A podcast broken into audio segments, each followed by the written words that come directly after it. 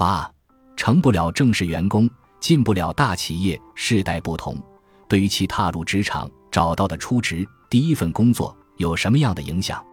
东京大学社会科学研究所的近藤炫子副教授针对三十岁至四十九岁的男性，进行了题为“初职或跳槽经历与目前职业的关系”的调查，审视不同时代中正式员工占所调查人数的比例。可以发现，四十五岁至四十九岁人群的这个比例为百分之九十五点八，而四十岁至四十四岁人群的该比例为百分之八十八点六。三十五岁至三十九岁人群的同比仅为百分之八十四点九，这意味着，泡沫经济时期踏入职场的人，其初职即成为企业正式员工的比例，要高于其后在冰河期就业的人。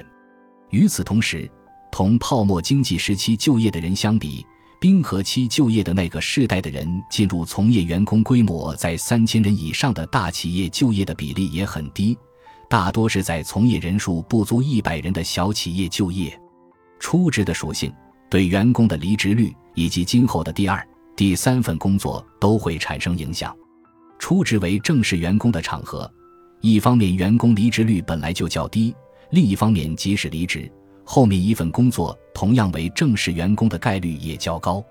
至于企业规模，由大企业跳槽至中小企业的事例自不罕见。而从中小企业向大企业流动的势力则微乎其微。经常听人说，毕业新生刚进入职场，假如没能成为企业正式员工的话，将来也很难成为正式员工，所以也很难赚到很多钱。那么，初职或者有过跳槽经历，对于年收入又有多大程度的影响呢？请看下表。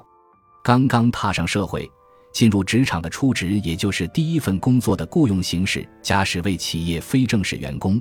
对一个人年收入产生的最大影响是跳槽从事下一份工作时的雇佣形式。一开始为非正式员工，但跳槽后的下一份工作总算成为正式员工的话，平均年收入为五百一十八点三万日元；而若下一份工作仍为非正式员工，亦或雇佣形式不明的话，平均年收入降至三百六十八点五万日元，平均年收入竟然相差了一百五十万日元。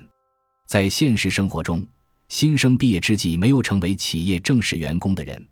即使跳槽也很难找到另一份能够顺利转为正式员工的工作。在这份调查中，初职为非正式员工的男性受访者共计二百二十八人，其中跳槽后下一份工作成为企业正式员工的有六十三人。仅占百分之二十七，而初职即为企业正式员工的人，其中百分之八十三的人如今仍然是企业正式员工。这里向人们清晰地呈现了一幅一旦掉入非正规的漩涡，其实是很难从中脱逃出来的现实景象。感谢您的收听，本集已经播讲完毕。喜欢请订阅专辑，关注主播主页，更多精彩内容等着你。